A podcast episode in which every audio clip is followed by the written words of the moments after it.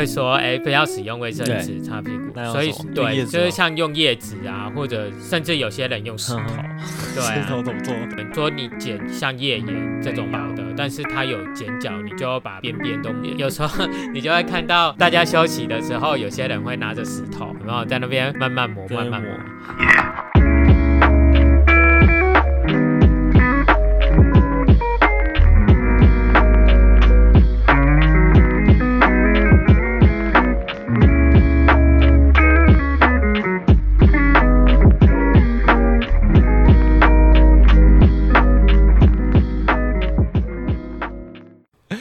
嗨，各位晚上好。那我欢迎来到我们 House Friend 节目。今天的节目比较特别，我们邀请到台湾生态登山学校的一个志工的朋友。那他今天要跟我们分享他一些关于做志工的经验，还有一些登山的文化跟伦理的东西。对，蛮特别的。好，那废话不多说，我们先欢迎今天来来宾小林牌在吗？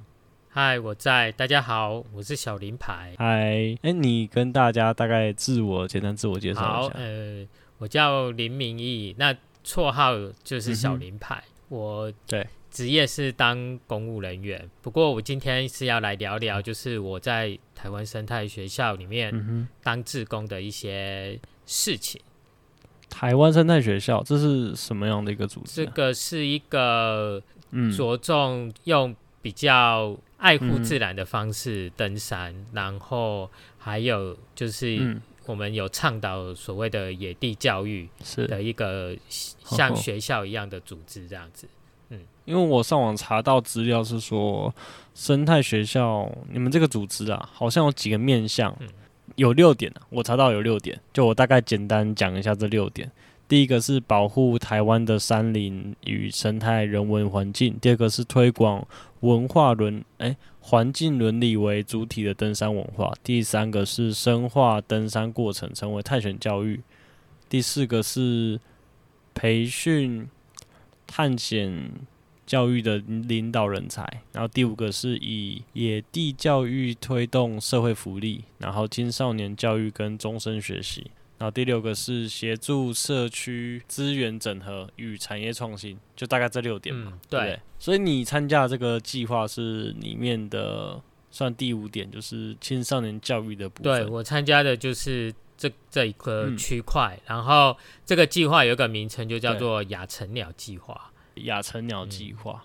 哎呀、嗯，我当时听到这个名字的时候，我在想，哎，亚成鸟是什么意思？呃，就是如果以鸟类来说的话。小时候有雏鸟，那、嗯、长大是成鸟。是那雏鸟到成鸟的中间这个阶段呢，就是它可能体形态体态像成鸟，可是它的比如说羽毛没有像成鸟这么艳丽，那就是有时候看起来是丑丑的这样子。那这种鸟大概就是雏鸟到成鸟的过渡期，我们就叫亚成鸟。那其实对应我们人类的生长阶段。就是青少年，嗯、那所以这个计划就是 focus 在青少年，嗯、就是带一群就是小朋友，然后带他们就是去爬山这样子。嗯、哦，所以在你应该不是单纯的爬山嘛，就是他的目的是在爬山的过程，然后教育他们一些东西。呃，对，我们爬山只是一个教学的途径。嗯其实实际上的目的是希望这些小朋友他可以从中，比如说培养自信啊，或者说培养团队的合作，或者他在平地的时候生活上或人际关系上有什么有一些问题，想说借由爬山的时候，让他从这个过程中能够了解自己，然后或者说知道自己的问题，然后想办法一一起解决这样子。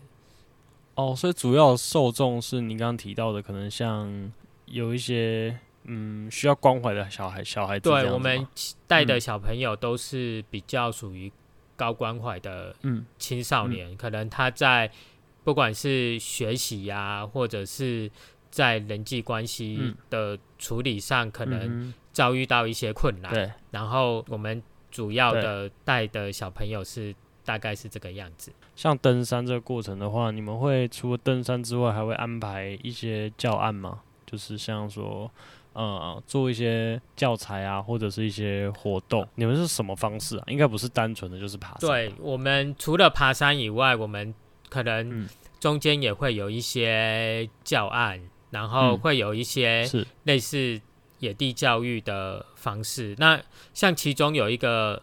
我我带的时候，可能其中有一天，对，我会请小朋友，就是可能带着纸笔或者不带纸笔都可以，然后我们就找一个比较空旷的，比如说草原，或者说比如说一块树林，然后我可能我就要求他们说，他们要散在这片树林或草原，彼此见不到彼此，可能有二十分钟的时间让他们自己一个人。我要求他们要做的功课，可能就是去听大自然的声音，然后回来的时候再跟我们分享。那他回来的时候，他可以分享，不见得他一定要用嗯嘴巴描述，你可能也可以听到什么声音，你打出它的节奏。或者你可以用画画的方式画出你对这个声音的感觉等等，就是让他们自由的发挥。嗯，像这个教案的话，我觉得第一个就是让他们可以静下心来，然后培养一些专注力。我我我觉得像这个教案，就是他们也不会觉得无聊，然后又达到学习的目的，这样子。就是他们可以嗯静下心来，然后去观察一些身边环境的东西，对对不对？那、啊、你有没有特别遇到？就假设说像，因为像你说是高关怀的孩子嘛，嗯、那他们有没有遇到一些比较难带的小孩的经验？我记得我第一年带其实也不是很、嗯、很会带，所以说我带的时候就是会有点像以前我当青少年的时候，大人怎么对待我。嗯、我那一年带的时候。有一个小朋友，就是我请他走在前面，嗯、那但是呢，他不可以，虽然要走在前面，但是他还是要走在我的后面。嗯、哦，他不能超过你这样子。好好好。我们两个是一起要类似当向导，走在最前面。然后呢，他就是一直一下子超越我，一下子不想走，所以那个节奏就走得很累。其实我我也就被他搞得很累这样子。那我一直跟他说不可以超过我，他有时候他不开心，他就是硬要超过你。后来我们两个人就起冲突，然后我们两个就是好像快要打架这样子。那最后，他这样的孩子占比大，呃，就是前面这种状况，他们总是会不耐烦，或者是怎么样，或者说言语会跟你针锋相对。因为你前面提到说，你这这个主要的对象是可能比较高关怀的孩子，所以他们应该比例上，我自己这样判断啊，应该是会偏多吧？该算是会偏多，对啊。后来我们就起冲突，几乎快要打架了。当然最后是没有打架，然后他就。转，他就是转过来背对我往回走，嗯、他就看着天空，就是手这样举高高，就说：“天哪，让老天爷灭了我吧！”我当场就很傻眼，想说：“哎，他到底在讲什么？”这样子，仰天长啸这样子。他觉得心中很不满，然后他不知道该怎么办。对，对天空大大对，但是那天结束以后，嗯、我晚上对有跟他讲说为什么我要这样做，所以我们可以聊聊早发生的事。他贴进去吗？他第一天他就说我没有要跟你聊，对，所以我们就结束了当天的话题。Okay 第二天的时候，可能吃完饭，我就会跟他说，我们再来聊一下昨天发生的事情。他就会说，对，我没有很想聊，就这个样子。然后到第三天，OK，还是一样，可能夜深人静的时候，我去找他，我说我还是想要聊，因为我想让你知道说我在想什么这样子。然后他就好，反正第三天他也不气了，所以我们两个就有聊，我就跟他说为什么当下我们会有这些反应，我们要怎么做，我担心的点是什么。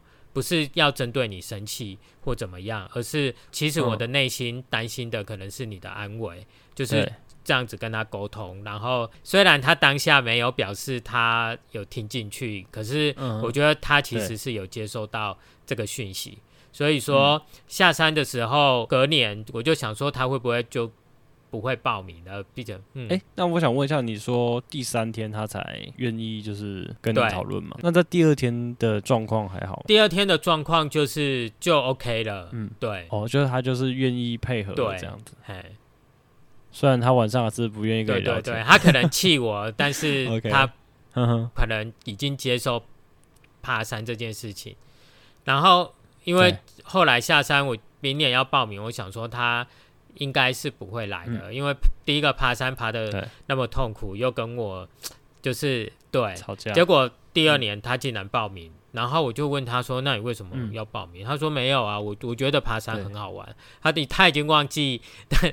就是去年爬山很痛苦这件事情，他反而就是很、嗯、很想再来参加。搞不好他觉得他没有觉得这这个很痛苦，会不会？嗯，我觉得当他下山的时候，他就觉得这件事情是可以克服，没有他第一天想的那么难。可能这四天一直有人很很有耐心的关心他这件事情，我觉得应该是吸引他还会想来爬山。嗯，对啊。嗯哦，就是其实他们内心还是想要人家就是注意到他这样没错。你在带这个小朋友之后，你有没有觉得说，在你的心境有没有带来什么改变？比如说，像我之前有带过一个小孩子，然后因为登山都是要团体，比如说我们要一起搭帐、一起煮饭，那每次团体在运作的时候，他都会在旁边看，然后我就会跟他说：“哎。”你要融入团体呀、啊，你要知道要做什么，他就会说好。我就说你现在可以做什么，他就做。然后做完大概三分钟到五分钟，他又会继续在旁边看。我就会觉得说他不愿意团体合作、团结，大家一起做这件事情。那事实上是这样嘛？就是那个时候确实是团体的合作的一些行为啊。然后你给他指令，他会去完成。呃，他只会完成，比如说前面百分之十，然后。之后他就就会说：“哎、嗯欸，你要学习团队合作。嗯”他就会说：“我知道。嗯”然后他可能又继续待在那边。所以晚上的时候，我就跟带他的社工，嗯、因为平常带他的社工或老师也会跟着我们一起上山，所以。会帮助我们更了解他们小朋友的情绪，嗯、我就跟他讲这件事情，我就说，我觉得他都没有要融入这个群体，哦、觉得很很很难教他。结果那个老师跟我说，其实他是想融入群体，哦、只是他没办法把指令具象化。所以说，哦，就是比如说，没办法，比如说你跟他说，好，要我们要合作搭帐篷。他嗯，听到搭帐篷，嗯、可是他的脑筋会一片空白。你必须要教他说：“好、哦，好，我们现在要搭帐篷，所以你必须先把绳子绑在，比如说绑在帐篷的一角，哦，嗯、打一个平结，对，然后你要教他这个平结是要怎么穿过去。你要一个口令一个动作就对，他没办法一个口令十个动作，没办法依照你要的目标、嗯、直接想这些步骤要怎么做。哎，他这样是不是不能当工程师啊？呃，我觉得他可能要找适合他的工程，对不对？OK，我就觉得，嗯，我现在工程师的工作很需要，就是一个一个设计图来，然后你要你要有办法去衍生出后面一百个步骤，就是他给你一个指令，然后你要也衍自己衍生出一百个步骤，然后去把它完成。对啊，那这样听起来他可能没办法，就是做类似这样的工作。如果人家构图构得很好，他照着试做。会不会就 OK？可能要有一个人跟他说，这边要这样，要这边要这样，但那他可能适合当助攻吧。嗯，所以我后来就想说，哎，其实小朋友的表现跟我一开始想的是不一样，其实他背后有他的原因在。那我可能一开始都觉得他就是不想融入群体，或者他就是懒惰，可是其实他。他有他的困境，他是没办法把这些指令具象化。其实他也很想要加入这这个工作。然后这件事情以后，我下了山，我就开始在想说：哎，其实我我们工作上、职场上好像也有一些同事，就是你会觉得说：哇，这件事情怎么会做这样子？嗯、我不是跟你说，呃、嗯。嗯比如说这件事情，你贴个便利贴，明天的时候把这个东西交交出去，嗯、或者说，哎，这件事情呢，我已经跟你讲说要怎么做了，嗯、那为什么可能过了一个礼拜，你跟我说，哎，这个都还没动，嗯、然后对我就会想说，以前我就会想说，哇，这个同同事是不是不认真，或者是不上心，嗯、或者是。怎么样？对，工作能力。可是我后来在想说，嗯、或许他跟我带的小朋友一样，他有他的困境，只是没有人去理解他，因为我们可能在职场上，大家不会给你那么多的机会或空间。那，嗯，哎、欸，那我想再问一个，就是说，你说他有这个状况吗？那，呃，当时你跟他的社工接触的状况，他有给你一些建议吗？就是假设说遇到这样子，那可以怎么样给他协助会比较？呃，应我觉得社工有一个给我一个比较好不错的，他说他他也没有说我一定要。在这一趟爬山，就要把这个小朋友教教教到会融入群体，而是对。哦，当然了，因为他他都没有办法了，他他只有跟我说我们可以用哪些方法，嗯、但是呢，不要预期会达到某些目标，所以说可能我我之后这个团体融入，我就以前我可能只会在旁边讲说你要融入，可是呢，你要怎么做？可是我现在可能就会带着他说：“来，我们可能一起，我们一起打这个结，好不好？我先打这边，然后你看一遍，你帮我打另外一头，然后我也跟过跟着他过去看打另外一头，就是不会要求他要一个指令就去想说后面要怎么样融入，而是我们带着他做，慢慢慢慢想说，让他或或许他虽然对于。”口头化的指令没有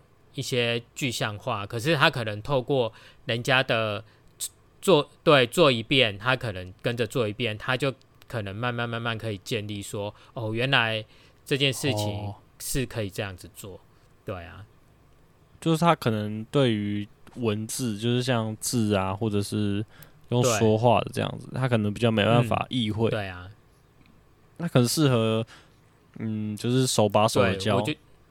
或者是看影片之类的，嗯啊、可能他就很适合那种嗯，看影片学学东西。哎、欸，那你们上山的话，你们是有那个，你们是会带足水，然后带足吃的东西那一些吗？还是上去再采？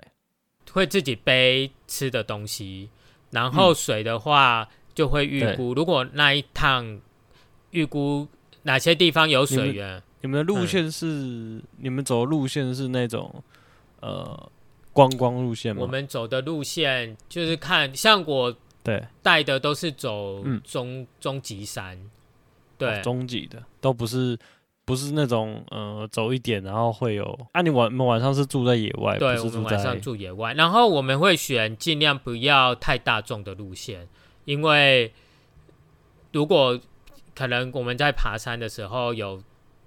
遇到太多山友，我们想说可能会也会干扰到我们想要带小朋友爬山的一些，就是我们可能有一些教案啊或什么。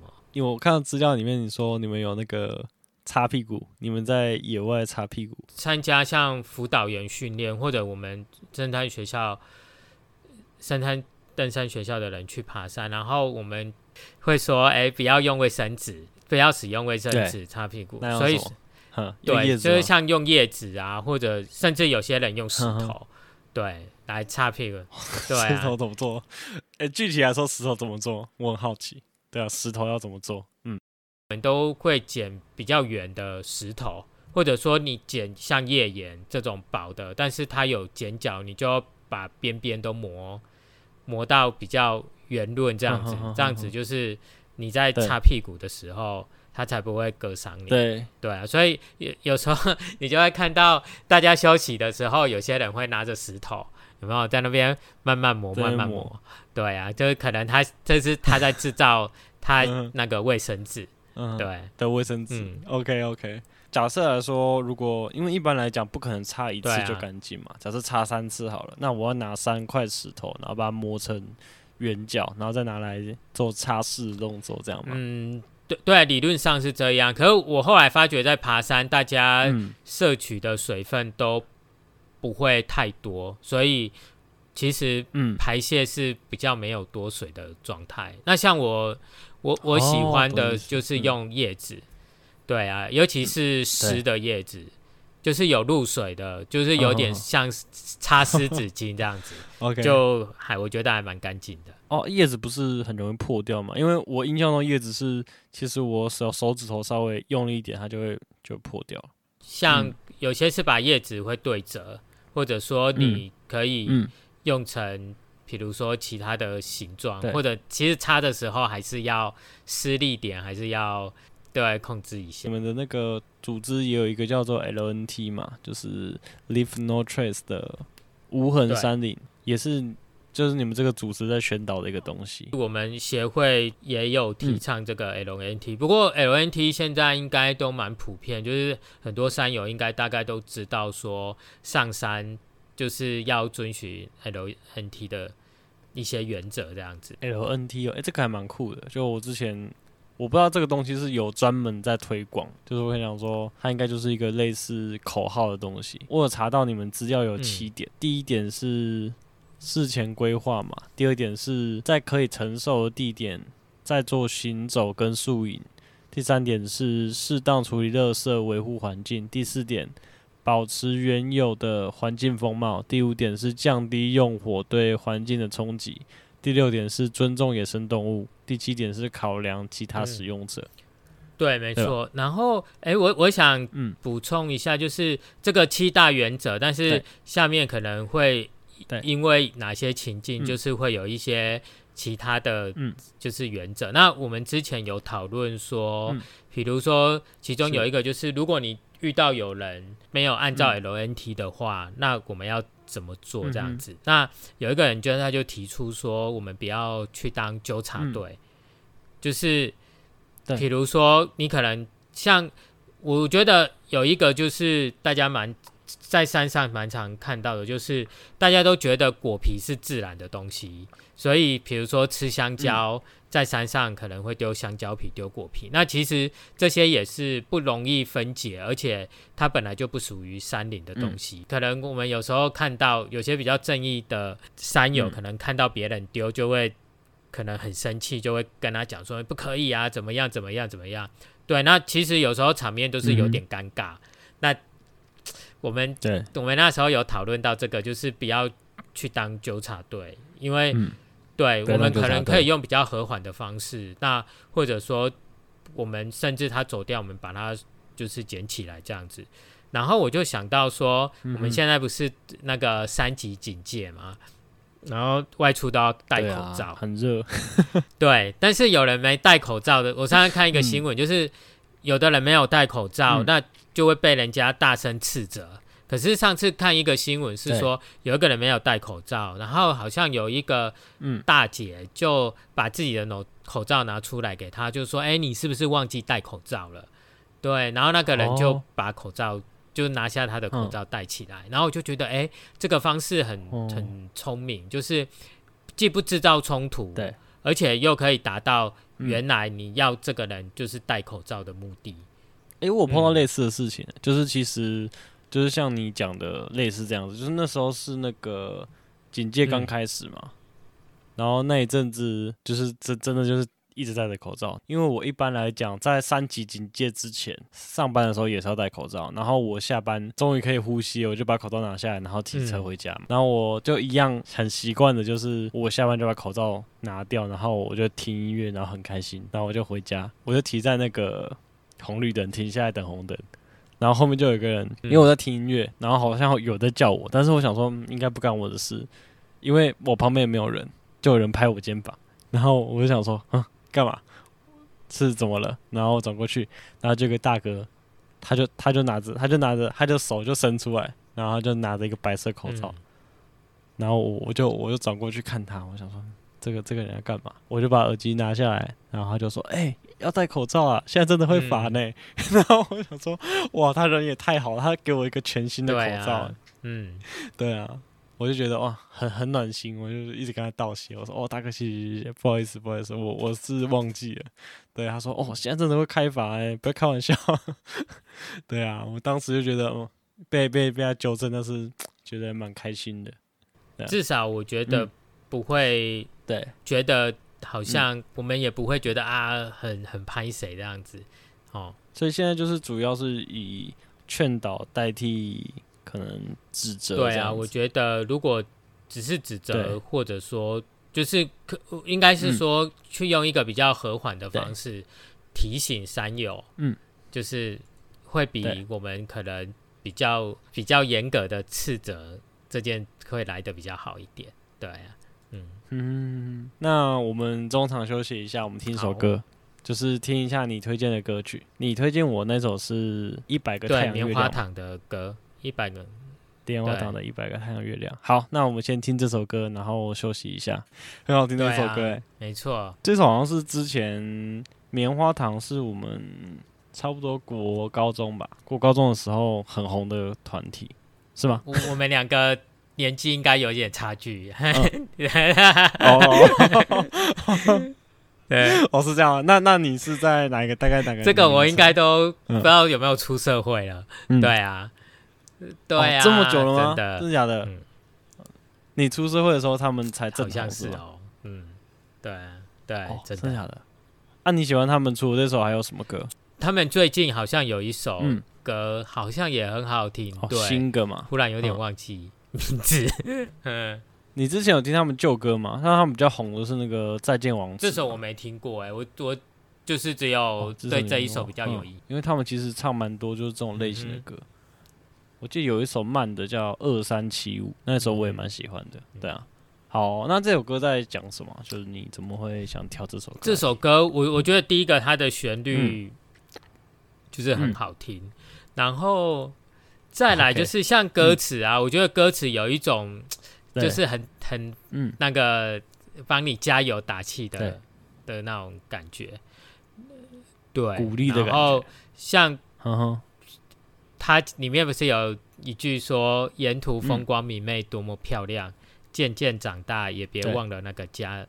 就就像我们在爬山这件事情啊，最后还是嗯。还是要下山，所以你嗯。爬山或许对你很有吸引力啊，或者你觉得爬山给予你很多，嗯、可是不管怎么样，你最后还是希望从山上得到的能量，最后你是可以下山去面对你现在在山下你的生活。那我分享一下好，就是呃，因为你说风光明媚嘛，就其实我之前有看过一个算是访谈吧，然后它里面有一个有一个来宾，他有分享一个东西。就是有点类似这个概念，就是说，他觉得啊，一个极限极限运动的玩家，那他去挑战圣母峰这件事情，其实比起一个平凡的母亲，然后把一个小孩从小他出生开始怀胎十月，然后把屎把尿把他长大，他把他养到出社会，这个中间付出的心力，那他说其实。你爬山这件事情，就像你刚刚讲的，沿途风光明媚是很漂亮，但是其实你再怎么样，你都要回归到一般的生活。所以其实每一个人他都有自己的课题要去面对。那你要爬的是你真正心里的那一座山。嗯、呃，你可以把生活中的每一件事情都做好，这一件事其实难度不比，不会比说你去爬圣母峰，其实它比它它没有比较容易啊，对啊。所以说，其实他说。嗯，不要忘了那个家，然后风光明媚多么漂亮，就是像像是刚刚我讲的那个概念，就是说，其实爬山这个过程，它是一个嗯，算是一个旅行吧。嗯、那再怎么样，你都要回到你的家，你的日常生活。嗯，对啊，嗯嗯嗯，很棒的一首歌，对，对啊，就是很像你刚刚讲的爬山的这个这个过程，就在爬山的过程可以成长啊，然后。可以给给你带来一些想法，那你再把它拿到你的现实生活中去应用。这样子的话，爬山就是可以让你慢慢长大，然后变得更强大。嗯，对啊，这首歌也是以前以前我国高中营队的时候很喜欢，他们很喜欢用来当营歌的一首歌。你知道营歌吧？就是他们会选一首歌，然后大家一起来唱这样子。歌、嗯、歌曲来代表这个。对，这一次的活动，然后算是这次活动的主题曲这样。他们还有另外一首叫《欠一个勇敢》，也是很常被拿来当音歌的一首歌。哎、欸，那你那时候有想说爬山这件事情啊？你说呃，你不知道小孩是爬你安排的山，还是他们在爬自己的山？那是什么故事？就是像我们大人爬山的时候，嗯、我们不是都会有一个计登山计划？比如说我们几点要到哪里？比如说几点要到 A，几点要到 B？对对。然后呢，我第一年带小朋友爬山的时候，我也是这个样子，就是几点的时候要到哪里？几点呢？嗯、就是都很认真规划。那当然小孩子会拖，因为他们本来。一开始就没有那么爱爬山，嗯、所以说他们对爬山其实第一天都很抗拒，嗯、那就是时间都会 delay，所以休息的时间我就会变很少，就一直好像在赶羊一样，一直赶，一直赶，赶他们，就是希望能够赶快追到进度，嗯、至少我们不要晚上还在摸黑。嗯，那第一年我就是这样子带小朋友爬山，嗯，第二年的时候我带的一群小朋友就是算蛮乖的小朋友，嗯、那他们就是真的你，你你讲休息几分钟，他们就是几分钟就 OK 了，然后都准备好，然后就出发，嗯、所以那一天就.第一天就非常的顺利，就到营地。对，我就晚上睡觉的时候，我就在想说，哇，今这个今年带的这个、嗯、这一批小朋友，我觉得哎、欸、都有照着这个计划走，然后我觉得就是心里还蛮开心的。嗯嗯，我心里就这样想。然后想一想就睡着，然后大概到半夜的时候，我就、嗯、醒过来，然后醒过来以后就会有一点点睡不着，所以我就就到外面看天空的星星，嗯、想说看一看，等一下再进去睡觉。嗯、看的时候呢，我忽然就有一个念头，我就想说，哎，虽然今年小朋友都很照着计划走，可是呢，那小朋友爬这个山，只是爬我预定的计划的山，他们不是自己在爬山，嗯、他们只是为了是大人的要求而爬这个山。嗯、然后我就想一想，我就想说，嗯，嗯，这样子的话，不见得是一件好的事情。所以，嗯、你觉得不好的地方在哪？我觉得不好的地方就是，我们都把很多事情都规划好了。对、嗯，那其实小朋友的自主就会减少。嗯、可是他来。爬山这件事情，其实就是希望能够以他为主体，我们陪伴他爬。嗯、可是我们都把太多事情都限制住了，哦、他其实他能够学习，不管因为我觉得去爬山学习不是只有很顺利的爬山，嗯、你在爬山的时候可能会遇到一点点挫折、突发状况，这些都可能是一个学习的契机。嗯、那重点就是，我希望他们能够知道，说他们来爬这个山是为了自己而爬，不是为了大人的要求。那所以隔天的时候，我就跟他们说，今天开始我只会讲开始到结束，我们要到哪里，中间的时候你们要怎么爬，怎么休息，队伍要怎么样，就是你们自己决定，我们就是不会干涉，会干涉就是除非有危险发生。嗯，剩下的就是都交给你们，嗯、就是交你们自己决定。因为我想说，即便他们拖时间摸黑，嗯、我们比较晚到营地，嗯、我都觉得只要没有安全的疑虑的话，我觉得这个事情是一个教育的机会，可以拿出来讨论。嗯、所以我那天就跟他们讲说，全部都由你们决定。嗯、我后来在就是在想说，哎、欸，那带小朋友爬山，嗯、其实一开始不知不觉都是好像又以自己为主体，那。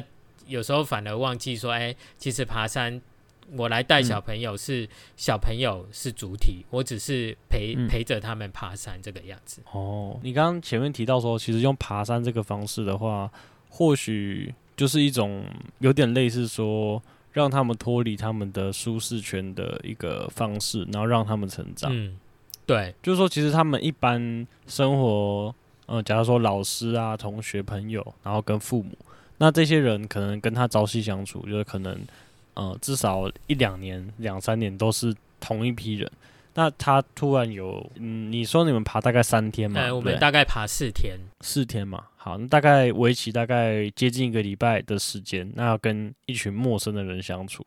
那其实在这这个过程之中，他没有办法随意的，就是对这些陌生人发脾气嘛，对吧？因为总是比平常熟悉的人还要，他还会多了一些陌生感，然后他可能就会多想一想，说，嗯，自己这个行为是好不好的？嗯、其实，在这个过程中，他碰到的困难，就是可以让他去反思说，那他这个所作所为，是不是可能，嗯，有可以修正的地方，或者是说。怎么样可以更好。那这就回到你刚刚提到的说，爬这个山是爬你的山还是爬他的山？嗯嗯，我觉得让他自己有一个自主权，然后去思考说，在这个之间会碰到的困难，然后如何去克服。这件事情是我觉得爬山这个东西可以带给他们最多一个，可以让他们最最大一个反思，然后可以让他们成长的一个一个部分。对啊。